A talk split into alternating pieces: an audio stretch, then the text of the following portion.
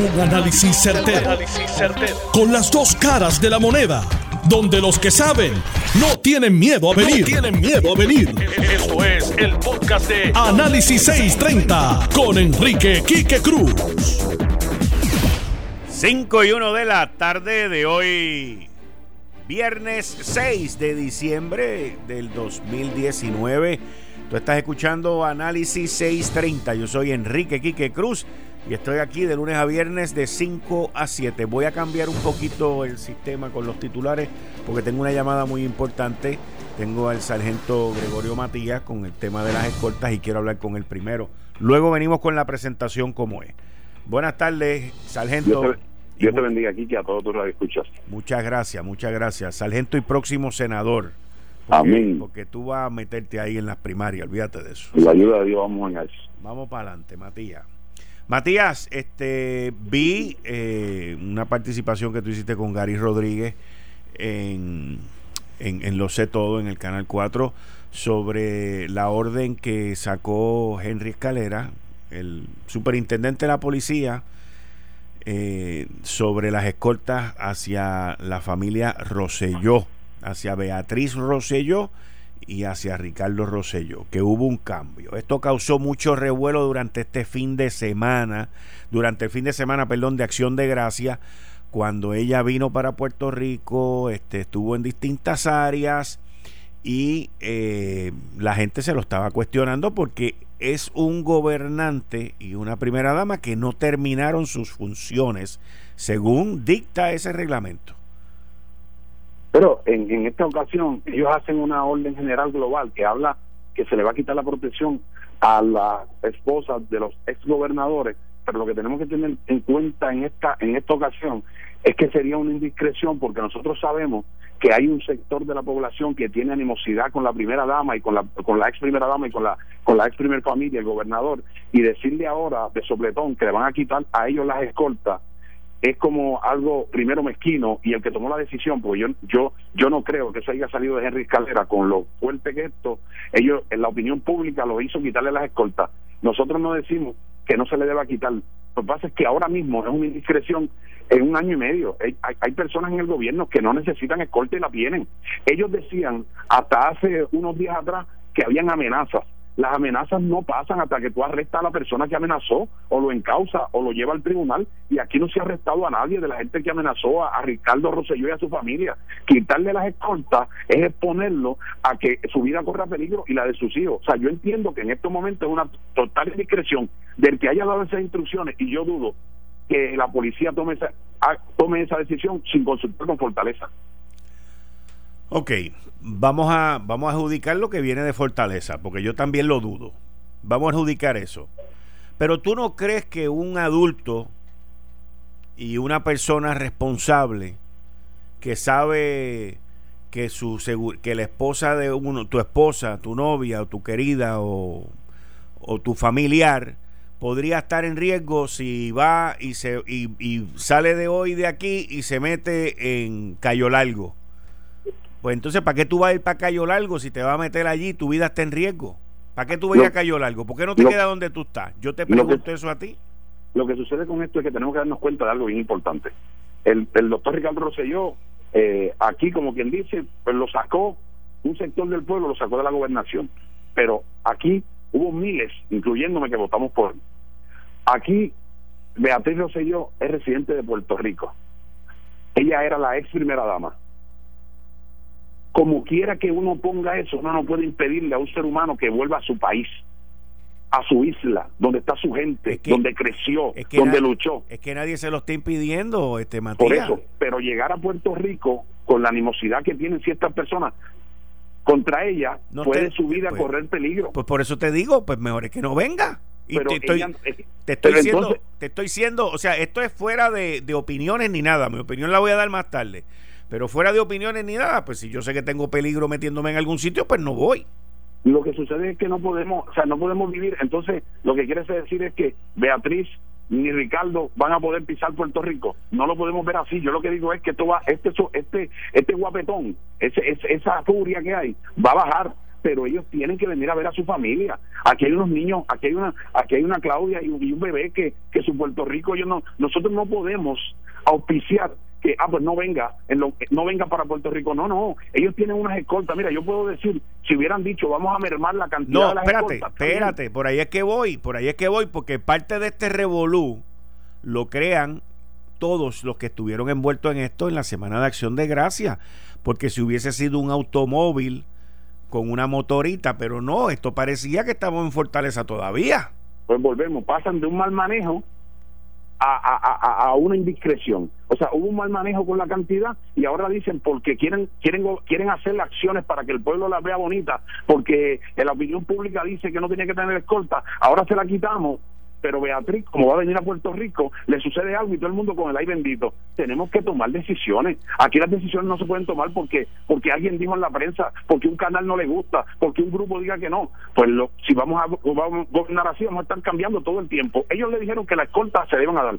Hubo una opinión que tenía derecho y de la noche a la mañana la cambian. No podemos jugar el jueguito de ver las encuestas y de ver lo que piensa el pueblo para tomar decisiones a favor de personas. Con esta decisión yo entiendo, nosotros que hemos estado y que hemos investigado querella, que la seguridad de la ex primera dama está en riesgo. Yo entiendo tu punto, que no venga a Puerto Rico, pero ese no puede ser el norte. Nosotros le vamos a dar una seguridad hasta que esto pase, como te dije. Yo creo en un año, dos años, ya no, no hay escolta, se acabó. O vamos a disminuirle las escoltas, pero decirle sopletón, te las quité, es decirle a estas personas que ahora creen que son revolucionarios, que cada vez que hagan un revolú, el gobierno va a hacer lo que ellos les dé la gana y así no podemos gobernar. Así no podemos gobernar cambiando, porque yo quiero que tú, yo estoy seguro que tú oíste que hace unos días decían que la opinión legal dijo que la podían tener, no, que era legal. Ahora salen con que se las quitan. Entonces el pueblo se va a dar cuenta que lo que hay es un juego, que no saben ni lo que dicen ni lo que hacen. Mira, Matías, te pregunto, antes de yo dar mi opinión, te pregunto, Tú dices que Henry Escalera no pudo haber tomado esa decisión solo, que él simple y sencillamente es la persona en ley que es el que ejecuta eso, que eso viene de la gobernadora. Eso fue lo yo entendí que tú dijiste eso, eso fue lo que tú dijiste. E, eso viene de Fortaleza. La persona que toma esa decisión viene de Fortaleza. Ok, entonces, habiendo aceptado eso y estando de acuerdo contigo de que eso viene de Fortaleza, te pregunto, ¿por qué Fortaleza entonces de momento cambia de opinión? prácticamente 10 días después. Bueno, la presión pública, aquí nosotros no sabemos hoy mismo. Pero la presión pública la hubo hace 10 días también cuando explotó el chisme. ¿Por qué ahora? ¿Por qué hoy? Porque quieren hacerlo de una forma de que si ella volvía, pues no volviera a explotar, porque para los efectos había tal vez confidencia de que Beatriz volvía para Puerto Rico en estos días, pues de sopletón se la cortaron porque no querían volver a pasar lo mismo, en vez de buscar hacerlo de una forma eh, más, más, más secreta, traerla con un solo vehículo, en vez de mermarla, no, vamos a quitársela de cantazo para que cuando vengan yo me jacte y yo se la quité o se la quitamos. Ahora no todo el mundo está especulando si la gobernadora va a correr o no, pues esas son acciones que toma una persona cuando quiere estar bien con quiere estar bien con la opinión pública. Pues entonces, yo me imagino que eso es una una de las razones es si la gobernadora va a correr, asesores le dijeron, "Quita eso porque eso te está cayendo problemas", pero no podemos gobernar así. Así no se puede gobernar o así no se puede pretender hacer un gobernador o ir a una votación para que voten por ti. Las decisiones se toman y cuando usted entiende que son correctas, cuando usted entiende que usted está preservando una vida o evitando que le pase algo a Beatriz a sus hijos, yo jamás en la vida tomaría una decisión a favor de lo que piense eh, la opinión pública en vez de proteger a un ser humano, porque Beatriz es una puertorriqueña que trabajó, se crió aquí y fue la primera dama del país. Si a Beatriz le pasa algo, todos nos vamos a lamentar. ¿Por qué? Porque no queremos que alguien se queje de que ella tenga escolta. Pueden mermarla, pero no quitársela así de sopletón. Pero es que la ley y el reglamento es claro si terminas el término. Pero ella es una persona que la policía establecía que tenía unas amenazas, que había una amenaza. Cuando trataron, yo escuché unas opiniones legales que hablaba, eso se refería en todo lo que eran pensiones que ya no existen. Pero la cuestión de la seguridad es una decisión que el superintendente de la policía le dan la discreción, discreción para tomar esa decisión. Por eso mismo es que yo establezco que es una indiscreción, porque el, porque el, el, superintendente, teniendo la oportunidad de mantener eso, alguien le dijo, quítenlo. Pues la persona que tomó esa decisión de irse por encima del superintendente y quitársela, oye, Henry Calera jamás en su vida le quitaría esa escolta a Beatriz Rosselló si no hay una presión de arriba. Eso, eso a mí nadie me lo, me lo, me lo va a hacer comprar. O sea que tú entiendes que a Henry le mandaron a hacer eso. Correcto, eso fueron instrucciones. Eso fueron instrucciones de, que le dieron a Henry Calera y Henry Calera las acató. Yo te voy a decir lo que. Tiene que decir, ponerle el pecho. Yo te voy a decir lo que yo pienso. Yo pienso, ¿ok? Que ellos no terminaron el término. Y si te tienes que ir, lo entiendo, ¿viste? Yo pienso que yo pienso que ellos no terminaron el término, por lo menos no por lo, por lo pronto entiendo que no les toca. Al igual que no estoy de acuerdo con escolta para ningún exgobernante, para ninguno, para ninguno. En adición a eso, entiendo que esa familia en específico del, del, renunciante Rosselló corre un riesgo, porque yo entiendo que corre un riesgo pero por otro lado, si yo entiendo que yo corro un riesgo en Cayo Largo, pues yo no voy a Cayo Largo, aunque mi mamá esté allí. Yo, me, yo busco a mi mamá para que me venga a ver. Entonces, aquí está el huevo y la gallina. El problema también es, Matías, y lo tenemos que entender, que a pesar de que corre riesgo, que a pesar de que él se le dio la seguridad, en las redes sociales y en fotografías y en todo se exhibió por ahí como que aquí está todo chilling, aquí no pasó nada. Y mucha gente puede haber visto eso como una falta de respeto que, que incrementa el peligro y la seguridad en contra de ella y de los suyos. Ambas partes aquí tienen que poner de su parte. Esa es la manera que yo lo veo. Y cuatro y cinco carros no pueden ser. Uno quizá cuando venga cuestiones de emergencia de familia, pero por ahora el ambiente está muy caliente. Pues yo estoy en la línea que te dije desde el principio, yo, yo entiendo que se debe de mermar esa cantidad de personas y tenemos que también, hay unas informaciones que también tenemos que eh, verificar si ellos vinieron de una forma y alguien filtró que ellos venían, la misma policía verificar quién es que está dando esa información, porque porque una razón.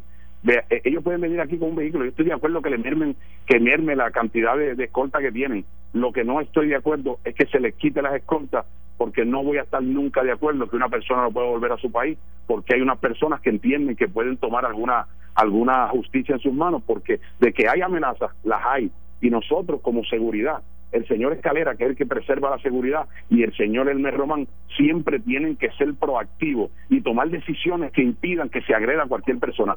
Por eso yo en este momento diría que pudieran mermarle, pero quitarla de un sopletón, porque le tiene miedo a la opinión pública. Eso deja mucho que decirle un gobernante o de uno que dirija, porque si yo cada vez que a alguien le moleste algo lo voy a cambiar, el país de nosotros va a seguir brincando y brincando y brincando y nunca nos vamos a estabilizar en nada. Muchas gracias, Matías, como siempre a tus órdenes. Dios te bendiga. Bien, muchas gracias. Ustedes escucharon al sargento amigo Gregorio Matías. Vamos con los titulares de hoy.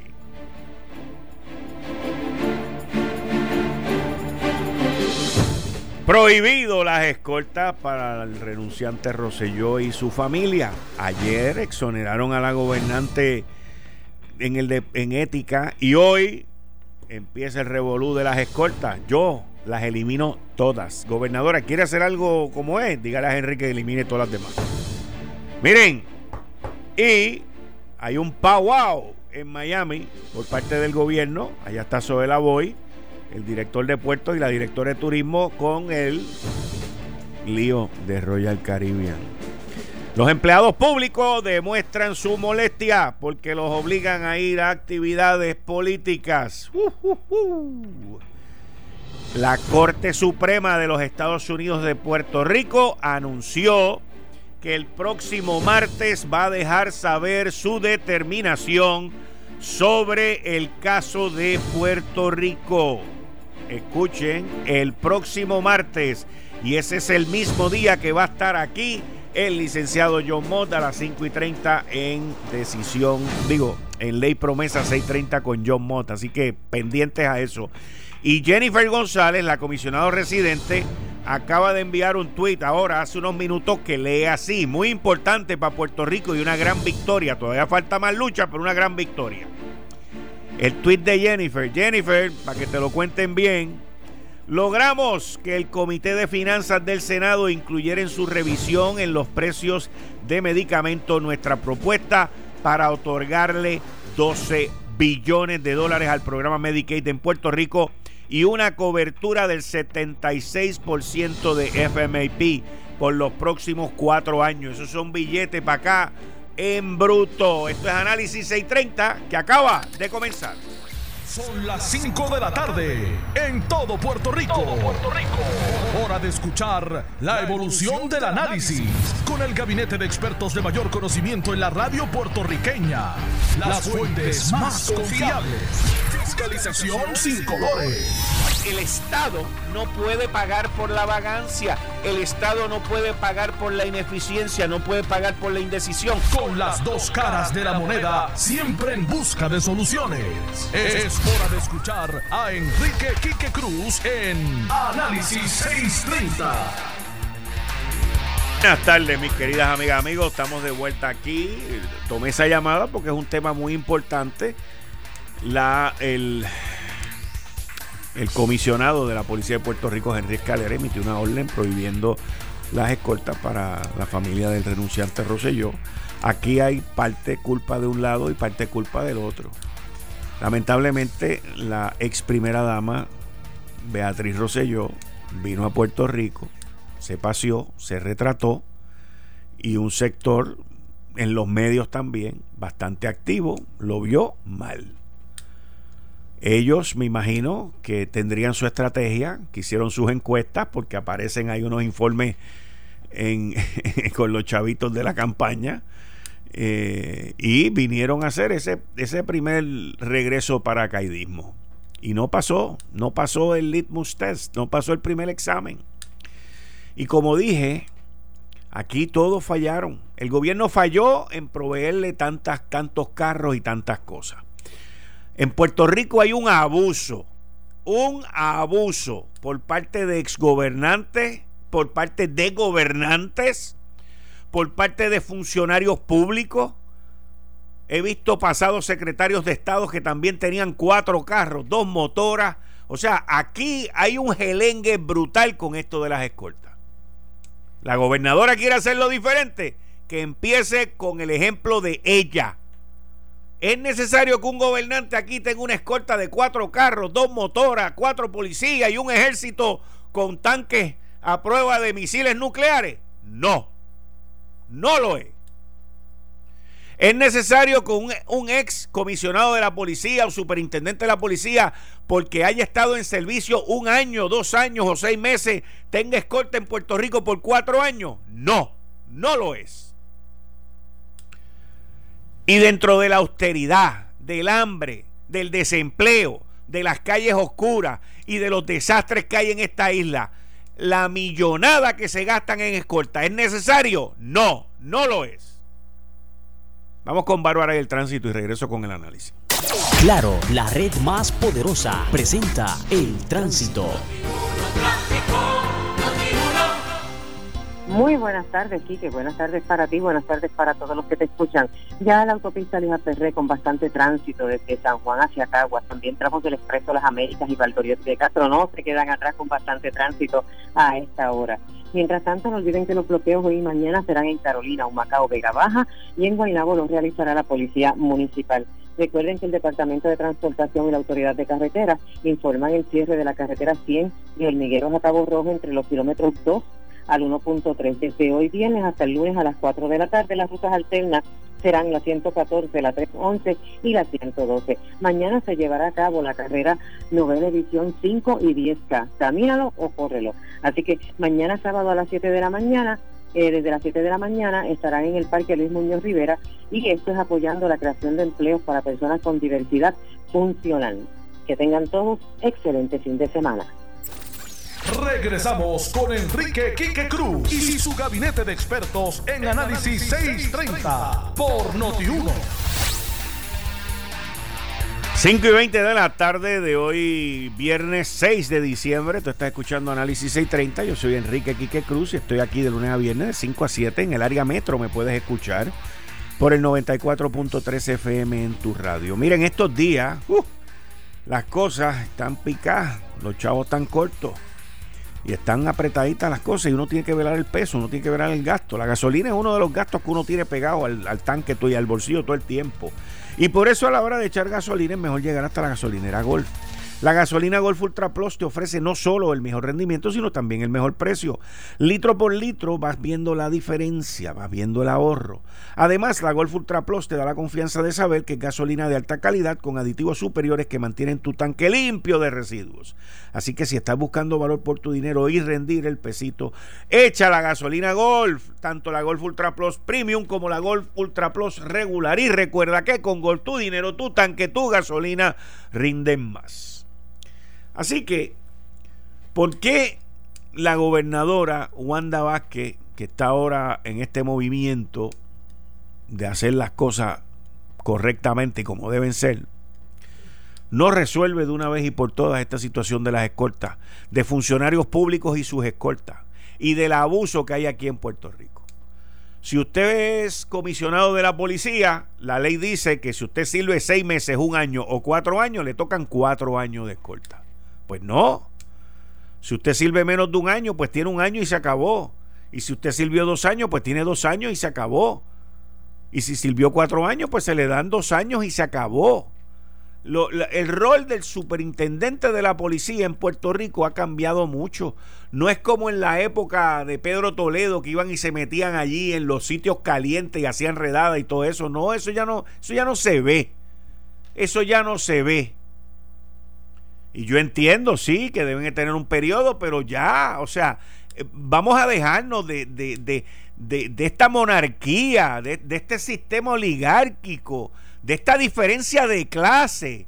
Vamos a alejarnos ya de esta vaina que si yo goberné a Puerto Rico por dos años, pues me toca todo. O si lo dice por cuatro años, pues también me toca también. No, señores.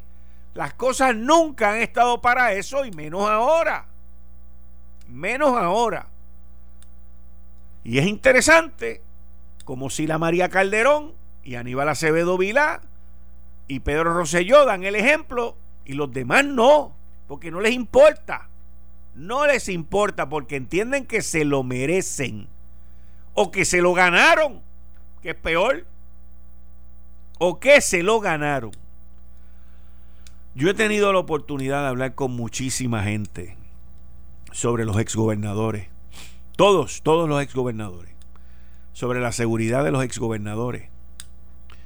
Y he tenido la oportunidad con gente tanto federal y estatal de hablar con ellos y preguntarle, gente que están metidos en eso. Porque para todos uno tiene que hacer un análisis de seguridad. Y todos han concluido con lo mismo. Todos me han dicho, a quien único yo le mantendría una escolta sería a Romero Barceló. Pero una escolta no puede ser una escolta millonaria, señores.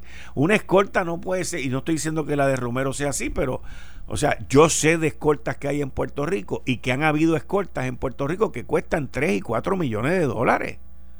O sea, yo lo sé porque he visto los números, he tenido acceso a la información. Yo también sé que Beatriz Rosselló y Ricardo Rosselló, si vienen a Puerto Rico, necesitan seguridad. Y hay gente que pueda decir, pues mira, se la tiene que proveer eh, privadamente. Pues yo entiendo que no debe ser privadamente porque la necesidad de la seguridad no es por una gestión privada que ellos hicieron, es por una gestión gubernamental. Y esa manera yo justificaría el que ellos lo tengan, estén o no estén de acuerdo, pero no es para que sean tres carros, cuatro carros y siete alcahuetes ahí lavando ropa y cambiando pamper. Y lo digo de manera no real, pero es la verdad. Con un vehículo es suficiente. O uno atrás, o una motora, lo que sea. Pero este rimbombante, y también tengo que decir que el exhibicionismo y las fotos y todo eso crearon el ambiente también, es muy temprano y que ella vino a, a reintroducirse. Primero venía ella y después venía él con los nenes. Porque los nenes juegan un rol bien importante aquí. Y yo lo entiendo. Pero ellos tienen que entender que aquí esto no es seguro para ellos, porque sale un idiota por ahí o una idiota por ahí, porque hay de los dos. Y tengo entendido porque la información que yo tengo es que ella fue y se retrató en la bandera allí en calle Fortaleza, pero mis fuentes me indican que le gritaron improperio. Eh, no en ese sitio nada más, sino en otros sitios también. O sea que esto está caliente todavía, los ánimos están calientes. Y como le dije a Gregorio Matías, si yo sé que en Cayo Largo yo me puedo meter en problemas o me están velando, pues yo no voy a ir a Cayo Largo, aunque mi mamá vive en Cayo Largo, que en paz descanse. Yo busco a mi mamá y que me venga a ver acá, donde yo estoy.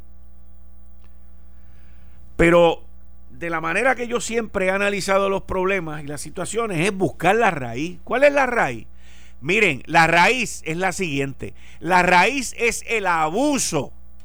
La raíz es el hacer lo que a mí me da la gana. La raíz es el de yo asignar escorta sin hacer escolta sin yo hacer un estudio de riesgo y de necesidad de seguridad. Esa es la raíz del problema y por eso es que se toman medidas drásticas políticas para resolver los problemas de las ineptitudes y de las ineficiencias de lo que no se hizo. Porque no se hace un análisis de riesgo, no se hace un análisis de, de, la seguridad de esa persona, y ahora no estoy hablando de ellos nada más, ahora estoy hablando de funcionarios públicos. Secretario de Estado. Ah, bueno, porque yo soy secretario de Estado, pues me merezco cuatro carros. Y, y esos cuatro carros, cuando usted ve a esa gente, que miden como 5, 7 o 5, 8, y cuando tienen esos cuatro carros y esas escoltas, mira, tú los ves que son más grandes que el gigante de Carolina. Para los que no sepan quién es gigante de Carolina, búsquenlo. Pero no podemos, señores, porque esta gente se crece a base de que eso no es de ellos. Eso no es de ellos. Y aquí los gobernantes fallan. Fallan en poner disciplina.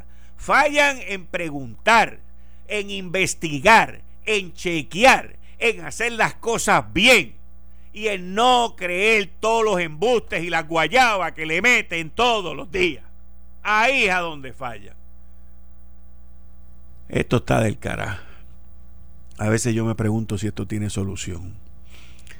Pero yo digo como dice Luis Fonsi, yo no me doy por vencido. Y ya que estoy hablando de música, cuando regrese, anoche yo fui al concierto de Daddy Yankee. Y voy a hablar de eso cuando regrese. Voy a compartir esa experiencia con ustedes cuando regrese. ¿Cómo? No, no bailé, no bailé. No bailé porque estaba, estaba solo con mis hijos y me comporté, me quedé en una silla, mira, ni bebí, ¿ok? Me senté allí a mirar aquel espectáculo, porque lo que hizo Daddy Yankee anoche, miren, esto no es por echármela, o sea, quiero que primero entiendan que soy humilde en este aspecto. En, quizás en otros no, pero en este. Yo he ido a muchos conciertos, he ido a muchas actividades, a muchos eventos alrededor de donde sea. Donde usted quiera que yo vaya, yo he ido. Y he tratado de ir. Y a los que no he ido es porque no me interesa ir. Pero yo nunca había visto un espectáculo tan entretenido. Olvídese de la música. Yo no entendí ni la mitad de las cosas que él decía. Vamos a hablar claro. ¿Ok? Yo no entendía ni la mitad de las cosas que él decía. Yo fui a ver el espectáculo. Fui a ver un puertorriqueño que vino desde abajo. Fui a ver un individuo que lleva casi 30 años cantando en, la cosa esa. Y fui a ver algo, como me dijo una persona a quien quiero y aprecio muchísimo, que me dijo, eso es histórico, eso es histórico. El tipo vendió 10 funciones, pues ahora vendió 11. Porque no solamente tuve la oportunidad ayer de ver la primera, pero voy a tener la oportunidad de ir a la 11 porque Daddy Yankee nos invitó a todos los que estábamos allí, de cachete, a que volviéramos. No, no, no, no, no. Eh, estás escuchando el podcast de Noti1. Análisis 630 con Enrique Quique Cruz. 5 y 36 de la tarde de hoy, viernes 6 de diciembre del 2019. Tú estás escuchando Análisis 630 yo soy Enrique Quique Cruz y estoy aquí de lunes a viernes de 5 a 7. Y también en el área metro me puedes escuchar por el 94.3 FM en tu radio. En línea telefónica tengo a la comisionada residente Jennifer González. Jennifer, mil gracias por llamarme. Vi tu tweet de las 5 y 9 de la tarde sobre las cosas que están ocurriendo en el Comité de Finanzas del Senado de los Estados Unidos. Bienvenida de nuevo, muchas gracias. Muchas gracias a ti, a todos los amigos que nos escuchan a través de la radio. Obviamente contenta porque llevamos meses trabajando para lograr un acuerdo eh, que le facilita a Puerto Rico el acceso a los fondos Medicaid y tengo que decirte que hemos logrado eh, ese acuerdo con el trabajo en equipo con el secretario de salud Rafael Rodríguez eh, que literalmente se montó un avión todas las veces que le dije que tenía que llegar acá. Eh, y hoy tengo que agradecerle también al presidente de la Comité de Finanzas del Senado republicano, Rafi, con quien también nos hemos reunido en múltiples ocasiones y por fin acordamos, eh, y, el, y, el, Senado ya oficialmente, el Comité de Finanzas anunció eh, su recomendación de 12 billones de dólares para Puerto Rico, eh, son 11 puntos algo, pero casi 12 billones por cuatro años para la isla a un 76% eh, de EFMAP, que es el por ciento de asistencia médica. Hoy Puerto Rico eh, y los territorios solamente tienen 55% de EFMAP, o sea que 55 centavos de cada dólar es lo que el gobierno federal le da a Puerto Rico y la isla tenía que poner 45 centavos. Así que en los pasados dos años yo conseguí eh, 100% eh, por dos años a 4.8 billones de dólares, pero ahora logramos la asignación más larga, eh, una asignación para cuatro años consecutivos a 76%, 12 billones de dólares, lo que le da un respiro, no solamente al gobierno, a las finanzas del gobierno de Puerto Rico, que ahora no vamos a tener que sacar dinero estatal eh, para cubrir todo lo que es la tarjeta de salud. Es 1.1 millones eh, de beneficiarios en Puerto Rico, lamentablemente porque no recibimos esta cantidad como en Puerto Rico solamente se atienden siete de los eh, de casi 12 programas de Medicaid.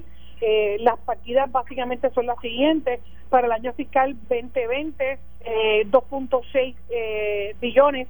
Para el 2021, 2.7 billones. Para el 2022, 2.8 billones y para el 2. para el 2023 2.9 billones. Esto significa que vamos a tener eh, un incremento eh, para Puerto Rico, eh, obviamente dramáticamente de lo, lo, que básicamente lo que pedimos, un aumento de 76% en el ESMAP de 55 que recibíamos antes. También vamos a tener, hay otras, otras provisiones que fueron manejadas, pero que esto ha sido noticias para el gobierno, buenas noticias para los beneficiarios de Medicaid y evidentemente buenas noticias eh, para eh, los pacientes eh, en Puerto Rico, porque ahora lo que va a ocurrir es que ya el Senado haciendo su recomendación oficial, que no es muy distinta del, de la evaluación que hizo la Cámara y de la recomendación por unanimidad entre republicanos y demócratas en el Comité de Energía, ahora es mucho más fácil una negociación porque eh, de hecho hoy estuve yo en la Casa Blanca hace hasta hace literalmente 15 20 minutos junto al, compañero representante Quiquito Meléndez en discusiones sobre estos acuerdos porque recuerden que eh, la Cámara es una cosa pero el Senado es otra y también necesitan la firma del presidente Así que esto es una recomendación que ha sido discutida, y eso era lo que estábamos haciendo, discutida en la Casa Blanca, eh, así que lo que despeja ¿verdad? el camino eh, para que Puerto Rico pueda eh, obtener esos fondos. Y esto es lo que yo vine a hacer a Washington, esto es lo que hemos estado trabajando, y me da mucha alegría el, que podamos ¿verdad? ya encaminar esto. Ahora lo que falta, eh, Quique, es que, como sabes, el presupuesto de la nación no se ha acordado entre republicanos y demócratas se habla de una resolución continua de presupuesto, otra más al 20 de diciembre. Eh, nosotros estamos eh, eh, sometiendo enmiendas para que si esto es así, se nos dé 100% de ESMAP hasta la fecha de aprobación, pero ya logrando un preacuerdo con el Senado y otro en la Cámara, pues debe ser mucho más fácil la negociación de inclusión al, final de la legislación. Jennifer, te pregunto, esto es esto fue aprobado, perdona que para que para estar claro en esto, a nivel de comité o en la negociación solamente y esto va para aprobación ahora de comité y después del pleno. Esta es la posición oficial del Comité de Finanzas del Senado, este es el informe que ellos han rendido. La Cámara ya hizo lo propio. El Comité de Energía sometió una propuesta bastante similar que fue aprobada por unanimidad en el comité, pero el Senado se había trancado. Y nosotros lo que hicimos fue reunir en medio de sesiones con los quien es el, el presidente de ese comité en el Senado. Estamos hablando de Grassley, estamos hablando de Grassley, ¿verdad? Grassley, correcto. Grassley era el que hasta hace menos de cuatro o cinco semanas había dicho que 12 mil millones era demasiado, que él estaba dispuesto con 8 o 9 por ahí, con ¿cierto? 9, correcto. Y seguimos, ¿verdad? Eh, su preocupación es que el dinero llegue y se utilice para lo que es, ¿verdad? Que le llegue a los beneficiarios de Medicare, que llegue a los proveedores de servicios de salud. Su principal preocupación era el asunto de corrupción en Puerto Rico. Recuerda el arresto de ACES eh, así que tengo que decir que el secretario de Salud, eh, Rafael Rodríguez, eh, estuvo disponible, eh, se reunió conmigo, vinimos en múltiples ocasiones, nuestros equipos de trabajo, el sector de hospitales, de médicos. Eh, aquí hubo un esfuerzo en común. Eh, de, de, proveedores de salud y de industria eh, y logramos, ¿verdad? Esto. ¿Qué va a pasar ahora? Ya tenemos la versión oficial de la Cámara, eh, recomendaron en, en, en, su reporte la versión de los comités de la Cámara. Ahora es mucho más fácil llegar a un proyecto en consenso que puede hacer tanto la versión del Senado como la versión de la Cámara y lograr, obviamente, que se apruebe en la Casa Blanca. Jennifer, te pregunto, digo, estas son cosas que uno, yo, yo lo, lo he visto y lo he analizado desde este punto de vista que te voy a explicar ahora. Te pregunto si hay algo de todo esto en esto, porque uh -huh. a la misma vez que se vislumbra que nos aprueben 3 mil millones de dólares al año para fondos Medicare, Medicaid, que eso le quitaría al gobierno un gasto actualmente como de mil y pico de millones de dólares, ¿verdad? Uh -huh. ¿Ok? Como de 1.200, 1.300 millones anuales.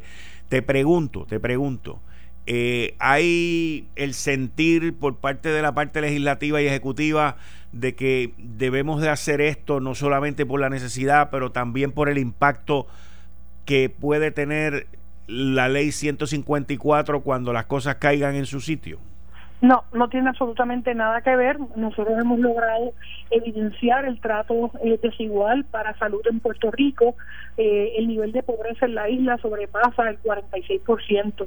Y las asignaciones de Medicaid se dan al resto de los estados a base del ingreso per cápita. Y Puerto Rico, eh, si fuera un estado, estaría recibiendo un 86%. Nosotros, eh, lamentablemente, tenemos un cap, un tope de 55%, pero además de ese tope, se nos impone un tope adicional de 375 millones de dólares al año del gobierno federal. Y nosotros lo que acabamos de hacer es cambiar, quitar ese tope, quitar el 55% y, dar un 76% por cuatro años y, dos, y casi 2.3 a 2.9 billones de dólares al año para Medicaid en Puerto Rico por cuatro años. Eh, evidentemente, esto son, son eh, noticias buenas para Puerto Rico, para los territorios también, que logramos incluirlos en esta legislación. Eh, y se da precisamente por la necesidad. De hecho, en la isla no se dan todos los programas de Medicaid porque no nos llega el 100% de los fondos.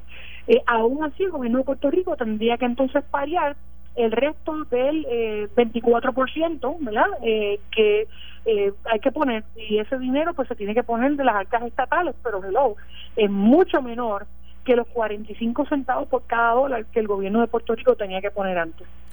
Y te pregunto, eh, ¿ha habido algún avance o se está haciendo algo con lo de la ley 154?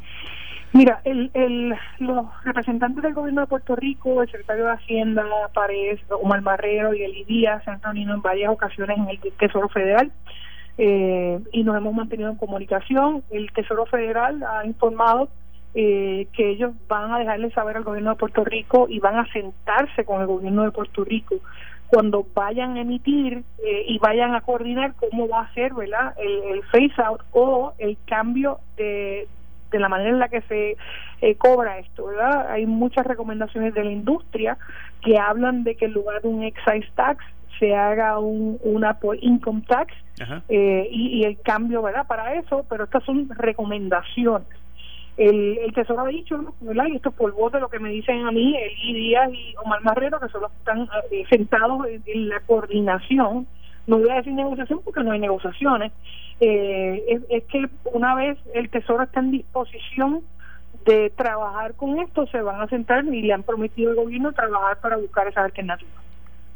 Pero a la misma vez, por otro lado, en algo que tú me mencionas que es completamente aparte, eh, de aprobarse estos 12 mil millones por los próximos cuatro años, el gobierno se estaría ahorrando mínimo mil, mil cien millones de dólares anuales en, en el gasto del departamento de casi dos mil millones, casi dos mil millones de dólares. Ok, una cosa compensa la que es lo mismo, que es lo mismo que nos hemos ahorrado en estos dos años, que al conseguir eh, 4.8 billones para Medicare, el gobierno de Puerto Rico no tuvo que invertir 4.8 billones en estos pasados dos años en salud, porque fueron los fondos que yo conseguí en el 2017. Muy bien. Bueno, el, entonces, el anuncio de la candidatura con Pedro Pierluisi es este domingo. Este domingo, eh, tanto Pedro como yo vamos a estar eh, oficializando eh, su candidatura a la gobernación la mía Washington. es el único candidato del PNP, ¿verdad?, que ha manifestado abiertamente su intención de convertirse en gobernador. yo fui a su erradicación y yo creo que la base del PNP ha estado respaldando su candidatura. Así que este domingo yo voy a oficializar la mía también, entregando los documentos necesarios para comenzar ese proceso ¿verdad? de endoso eh, y de trámites eh, que se da de cara ¿verdad? a lo que debe ser la próxima elección.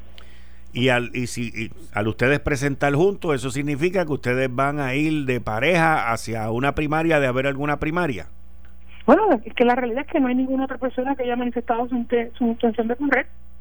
Pero si alguien manifiesta interés, usted está ahí al lado de Pedro Pierluisi. Ya yo respaldé a Pedro, eh, así que eh, yo no voy a partir de especulaciones porque aquí todo el mundo dice, aquí se ha comentado un montón de gente, yo yo soy de las personas que eh, cuando vea las cosas, pues entonces uno opina, yo no voy a especular, el único candidato a la gobernación del PNP en este momento se llama Pedro Pierluisi. Comisionada, muchas gracias, mucho éxito el domingo, agradezco su llamada, nos seguimos hablando. ¿Cómo no? Muchas gracias. Ustedes escucharon a la comisionada residente Jennifer González con esta excelente noticia, excelente noticia.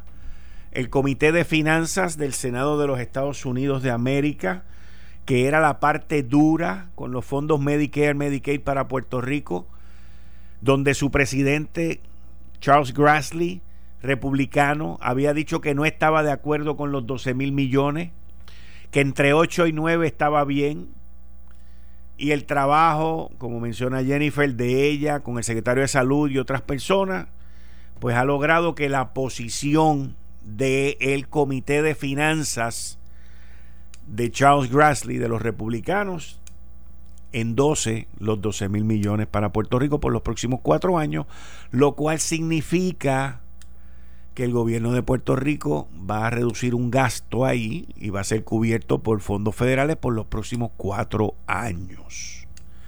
Esto no es final, pero es un gran avance. Porque este señor Grassley estaba trancado que no, que no y que no. Y la cosa ha mejorado. Tengo una llamadita telefónica aquí, vamos para adelante con esto.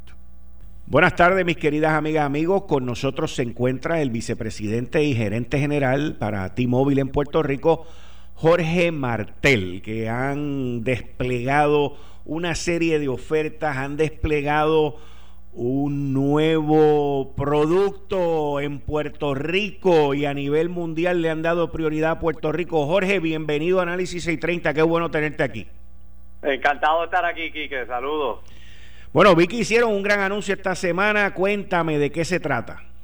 Pues mira, como sabes, hemos hablado y hablado mucho contigo en este programa de toda la recuperación que se hizo después de María, hace dos años y pico.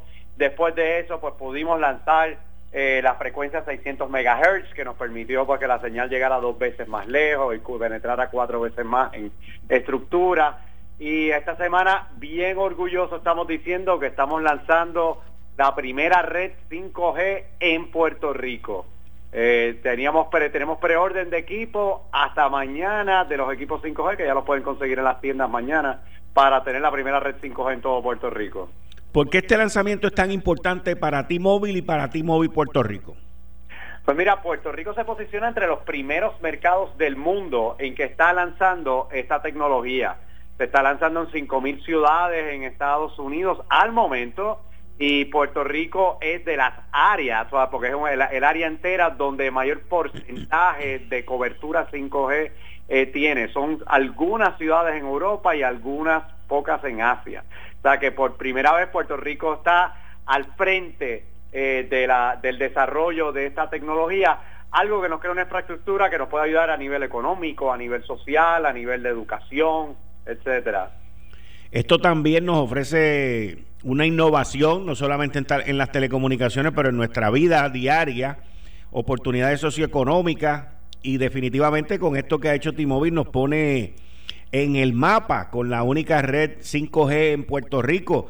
Y en términos de cobertura, ¿cómo funciona esto?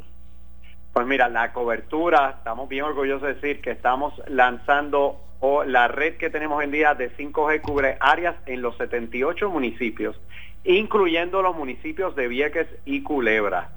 Hoy tuve la oportunidad de hablar en el National Hispanic Caucus de State Legislators, donde había legisladores de todos los Estados Unidos y me las pude echar de que Puerto Rico es la jurisdicción que tiene porcentaje mayor de cobertura 5G eh, ahora mismo. Así que eh, es algo bien fuerte.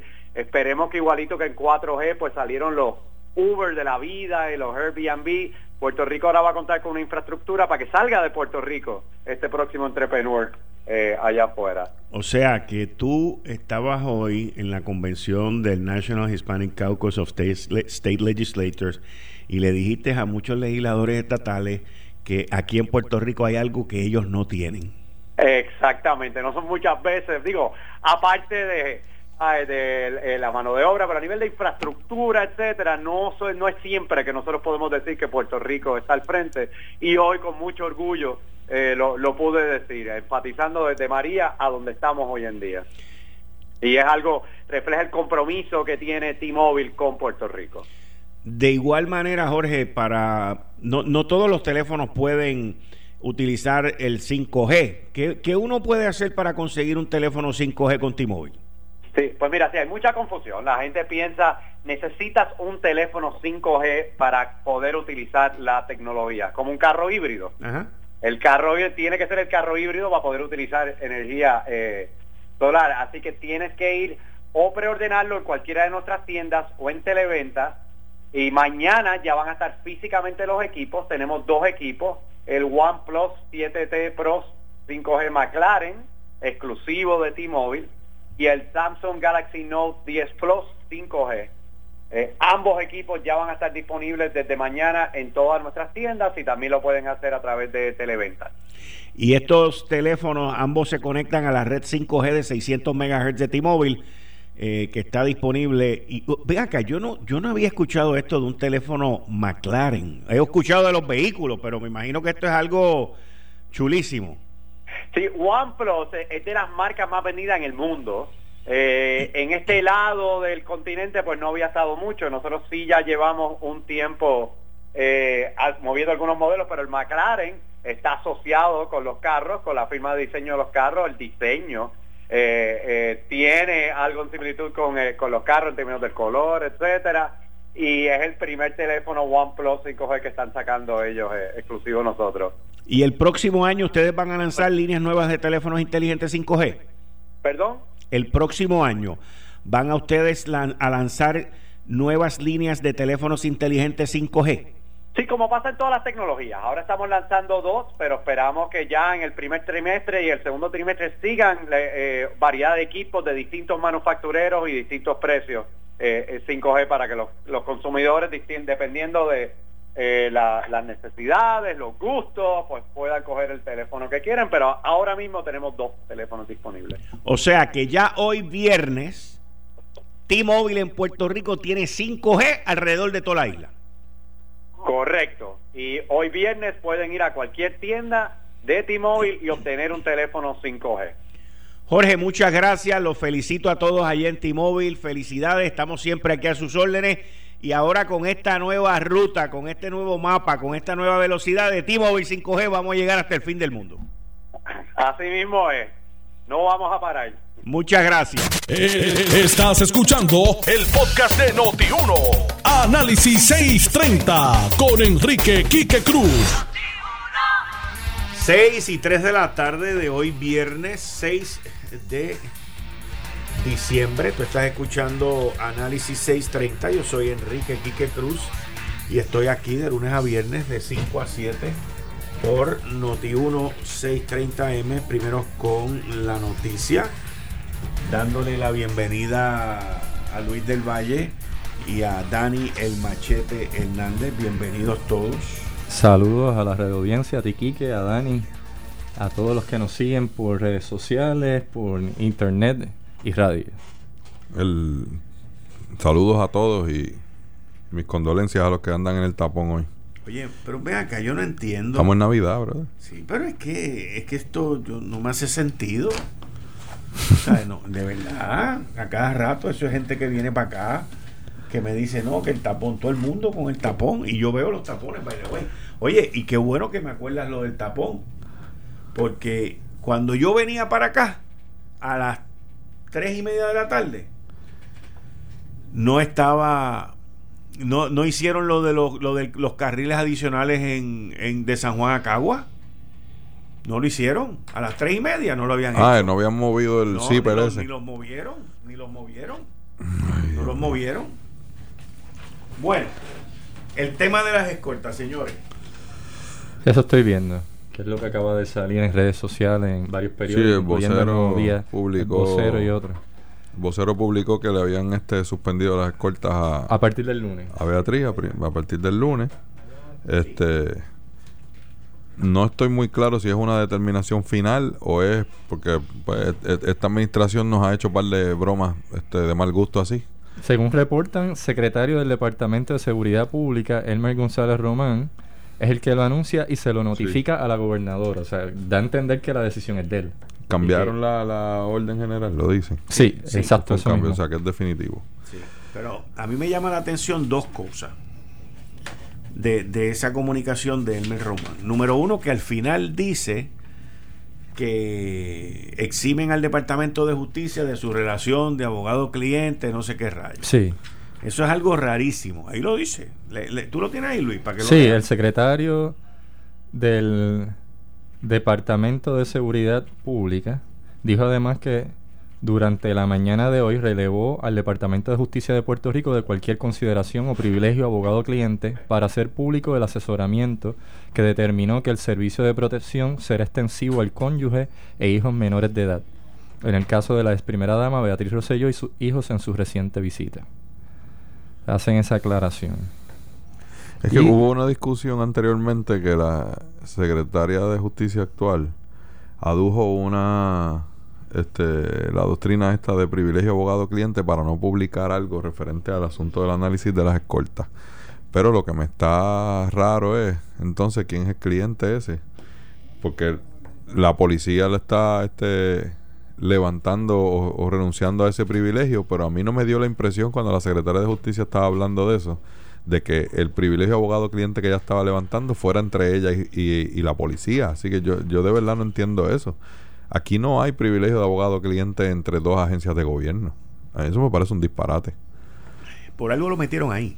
Porque había habido una discusión sobre eso anteriormente, de que la Secretaría de Justicia dijo que no podía revelar una información que debía ser pública porque era parte del privilegio abogado cliente. Pero entonces ahora la, eh, todo el mundo está haciéndose la pregunta de quién era el cliente de, de esta señora cuando el Departamento de Justicia trabaja para el pueblo. O sea, el, el Departamento de Justicia no tiene ese privilegio. Está bien, pero no existe ese privilegio. En, entiendo yo, ¿verdad? No existe ese privilegio. Esto es un, un, un, trabajo público. En una asesoría quizás, en una, pero este, en una evaluación de este tipo, levantar privilegio abogado-cliente, a mí me parece un soberano disparate, pero pues, tú sabes, aquí hay gente que coge chavos del gobierno y después dice que son entidades privadas y que no quieren revelar información. Pues eso a mí, me, a mí me llama la atención eh, eso, y también me llama la atención que dice a exgobernantes, familiares, ese tipo de cosas. Uh -huh. Como que la orden no es solamente para Beatriz Rosselló. O sea, me da la impresión como que hay otra gente, familiares de exgobernadores o algo, que Exacto. también se acabó el mambo. Digo, eso es lo que yo. Digo, es que también lo tiene que decir así porque si no son, sonaría discriminatorio. Ricky, antes de ser gobernador, anduvo con escoltas por ahí, todo el mundo lo sabe. Sí, pero eran escoltas de policías que se, eran voluntarios. Lo, no. Eso fue en la campaña. Okay. Estoy hablando antes de la campaña. Los nietos de Rafael andaban con escolta por ahí. ¿Los nietos? Ah, sí, señor. Sí, señor. Eso ya es un abuso. Bueno, pero, pero eso es un hecho. ¿De verdad? Sí, lo que pasa es que en este país, pues tú sabes, este, no uno dice eso y después, pues tú eres este apócrifo el resto de tu vida porque Oye, estás esa- atentando esa- contra la burguesía. Esa, esa es ¿tú la sabes? palabra que yo iba a decir, ¿oíste? de verdad, de verdad, de verdad, me la sacaste. Sí, tú, tú eres un apócrifo, tú sabes, como los libros que no están en la Biblia. Ajá. Este, Oye, y esto que dice aquí, la gobernadora Wanda Vázquez fue informada esta tarde de ambas notificaciones. Sí. Da a entender como que yo, ella no es la que toma las decisiones. No, esa eso es lo que da a no la toma ella, Porque- la toma la policía de La toma la ordinario. policía, pero, Pero, pues, que no le consultan, es como Sí, le no, informamos. eso- eso- ella es como menor Por jerarquía. eso es que te digo que en ese comunicado hay unas cosas escritas bien extrañas y confusas. La están eximiendo de la Exacto. responsabilidad. Para que no digan que fue por... Que no fue porque- ella. Porque estoy. No fue corriendo contra, contra Pierluisi y toda la Exacto. cuestión. Ni que yo fui la que dejé a Ricky sin escolta, pues no es ella. Sí. ¿eh? Este, pero es que aquí hay unas clases contra las que no se puede decir nada ni se puede atentar. Y una de ellas son los exgobernadores. Esa gente se han constituido, autoconstituido en una clase aparte del resto del país. Estoy de acuerdo. ¿verdad? Y, en- y entonces pues nadie hace esas críticas, este, pero no le corresponde, en ley no le correspondía y me parece que como decía aquí que en su análisis venía de camino estaba escuchando, fue autoinfligido ese daño porque ella no se quedó calladita fuera de, de la luz pública, ¿verdad? Este y pues tenía su, su escolta y yo estoy seguro que mucha gente en el país decía, pues bueno, por un tiempo prudente, quizás hasta que se acabe el cuatrienio, pues este, ¿verdad? Podríamos este asumir ese ese asunto. Yo la verdad es que no, no he visto que el pueblo de Puerto Rico aquí ponga en peligro la vida de, de ninguno de, de, ¿verdad? de sus exgobernantes de alguna manera. Este, todos vimos el video aquel en que el amigo, porque eran amigos, comiendo juntos en una mesa de, de Carlos Romero Barceló, le dio un puño y le, y- y le hinchó un ojo a él y la escolta no podía hacer mucho en ese, en ese asunto. Este, y la verdad es que aquí la escolta se usa como una excusa para evadir los tapones y en muchos casos dicen que hasta para hacer mandado. No, no, pero, no dicen. pues, Es verdad. pues, Porque yo lo he visto. pues, pues a ti te consta. Es, es Georgie que se ha buscado problemas y ahí está, vivito y coleando. Y O sea, no te estoy tiene diciendo, escolta. aún buscándose los problemas, no pasa. escolta. no- No, Puerto yo- Rico no tiene tradición. Por eso, pero que te digo que en Puerto Rico no hay, por lo menos no se presentan casos de magnicidio en donde maten o eh, No, ni hay agresiones frívolas contra de gobernantes. No, ni que estén detrás de ellos por, por, por tú sabes, por, por sus De hecho, en ejecutorias la y demás. historia A de mí no me Puerto parece. Rico hubo gobernantes que No iban a la perla y otros lugares y se exhibían ante la gente y usaron esa táctica. Y Rosselló era uno que se metía en la multitud. Sí, También Pedro sí, me Rosselló. Y, y, y, y yo entiendo que está bien que utilicen las escoltas en funciones oficiales para poder avanzar y llegar. A, ayer yo estaba viendo el, el tapón y yo decía, o sea, no hay forma de que un gobernante pueda maximizar su tiempo y dirigir el país. Si es una crítica que utilicen los helicópteros, pero es un por, eso, por eso. Es una crítica que utilicen el helicóptero por el gasto y demás. La gente lo ve como un lujo, no, no lo entienden. Y entonces tampoco en el carro, pues imagínate tú que tenga que ir un día a Cabo Rojo o tenga que ir a Yabucoa, a Maunabo y jasparse todo ese tapón que nos jaspamos a veces nosotros una hora, hora y media, dos horas. Pues pierde un día de trabajo en eso. Y ese territorio es parte de, de lo que es Puerto Rico. O sea, que, que ellos deberían ir este a diario a alguna parte de esa. Pero, Pero no hay forma de trabajar en eso. Por eso en, En funciones funciones. oficiales. Este, así que no me los legisladores no tienen escolta, no tienen vehículos, este, algunos muy pocos ya. Tengo que decir que muy pocos ya utilizan los biombos esos azules, a los cuales en ley ellos mismos se autorizaron a utilizarlos, pero muy pocos los utilizan. Este, yo la verdad que el asunto de la escolta lo veo totalmente innecesario, como veo innecesario el, el lucimiento de, de, de Beatriz Rosselló, de estar retratándose. Bueno, tuvo los pantalones de ir a retratarse en la calle Fortaleza, con el simbolismo que eso representa. Y allí, que yo sepa, no nos enteramos de nadie que le haya este, insultado, ni le haya este, dicho ningún improperio, ni le pasó nada. ¿Sabes? Pero, ¿cuál era la necesidad de ir a retratarse allí? Sí, porque lo que se está diciendo no es que no tiene derecho a hacerlo. Porque he visto la discusión en las redes sociales y han salido los que son rosellistas a alegar que hay de malo, ella tiene todo el derecho de hacerlo. Pero lo que tú dices es, ¿para qué quieres provocar cuando tú sabes la controversia que hubo en el verano? Que fue bastante, es algo reciente. Claro. No es el mejor momento para hacerlo y más Claro. cuando estás usando fondos públicos para las escoltas. O sea, no provoque porque estás comprometiendo también Sí. recursos públicos. Yo creo que se hizo demasiado visible y pues eh, eso le ha costado ahora esa, esa determinación. Pero le hicieron relaciones públicas, porque yo vi en los medios algo similar a lo que pasó con Wanda Vázquez. Empezaron a hablar de la posibilidad de que los, la familia Rosselló corre, dando a entender Sí. que Ricky, Beatriz, entre otros, pueden ser candidatos. Ellos, sí. Eso es lo que da- lo dejaron así a modo general. Mira, esto es una ahora voy a hablar de la parte política, no de la parte sentimental, emocional ni personal. Esto es una estrategia política fallida. una buena idea mal ejecutada, como muchas otras. ¿Ok? Porque todo esto lo hicieron para reintroducir a la familia de vuelta en Puerto Rico. en menos, hace menos de cinco meses. En adición a eso, se metió también como su portavoz la licenciada motorizada. La misma que dijo en Jugando Pelotadura los otros días que, él, que la familia había renunciado porque sus hijos y ellos habían sido amenazados de muerte. Eso no es verdad. Eso no es yo, verdad. Lo, yo lo escuché y... Eso no es verdad.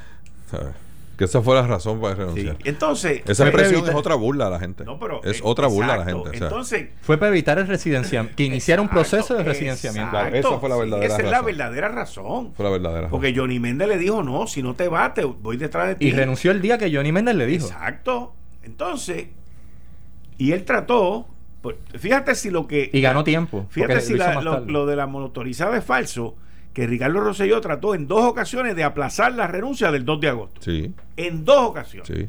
Y las dos ocasiones Johnny Méndez le dijo que no. Debe ser que lo llamaron y le dijeron, no te vamos a matar todavía. Y entonces él quería retrasarlo. Esa señora está loca, chico. Entonces, todo eso levanta todas estas pasiones. Y hoy vienen y toman una determinación. Que sea la correcta o no, yo no sé. ¿Ve? Pero en, mi libro, en mi libro, si ellos vienen a Puerto Rico, yo siendo el negociado de policía o lo que sea, yo le ofrezco seguridad. Hay gente que dice que eso está mal porque el gobierno no debe de ofrecerle seguridad ahora a un ciudadano privado, que eso es lo que son, porque él no es ni exgobernador. Y yo digo que yo entiendo que sí, porque la razón de su inseguridad, de su situación de inseguridad, es causada por su gestión en el gobierno. Buena o mala, fue causada por él ser el gobernador. Así que yo le daría, pero yo no le daría escolta, yo no le daría ocho agentes, o sea, yo no haría ese despliegue de fuerza que hicieron aquí con la ex primera dama. Sí. ¿Ok? Yo no hubiese hecho eso.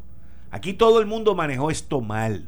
Pero eso es demostrativo, como dije en mi análisis más temprano, de cómo es que se hacen las cosas aquí en Puerto Rico como si el barrio fuera mío y yo fuera el alcalde del barrio, hago lo que me, me, que yo dudo mucho que haya un análisis de seguridad detrás de eso. es simplemente darle escolta, pues vamos a mandar ocho eh, tipos para allá. No, no, vamos a mandarle a los que estaban antes y, vamos a cumplir con todos los pedidos de ellos. Porque yo que sé que sea por lista, por lista, dame los nombres para yo saber quién es, ya no, fulano, aquel, sí, el otro que es panita mío. Y, y terminan haciendo daño, porque fíjate que esta determinación que viene de parte del gobierno de la Oficina de Seguridad Pública y, que le notifican a la gobernadora, los pone en una situación difícil porque es lo que esto es lo que da a entender.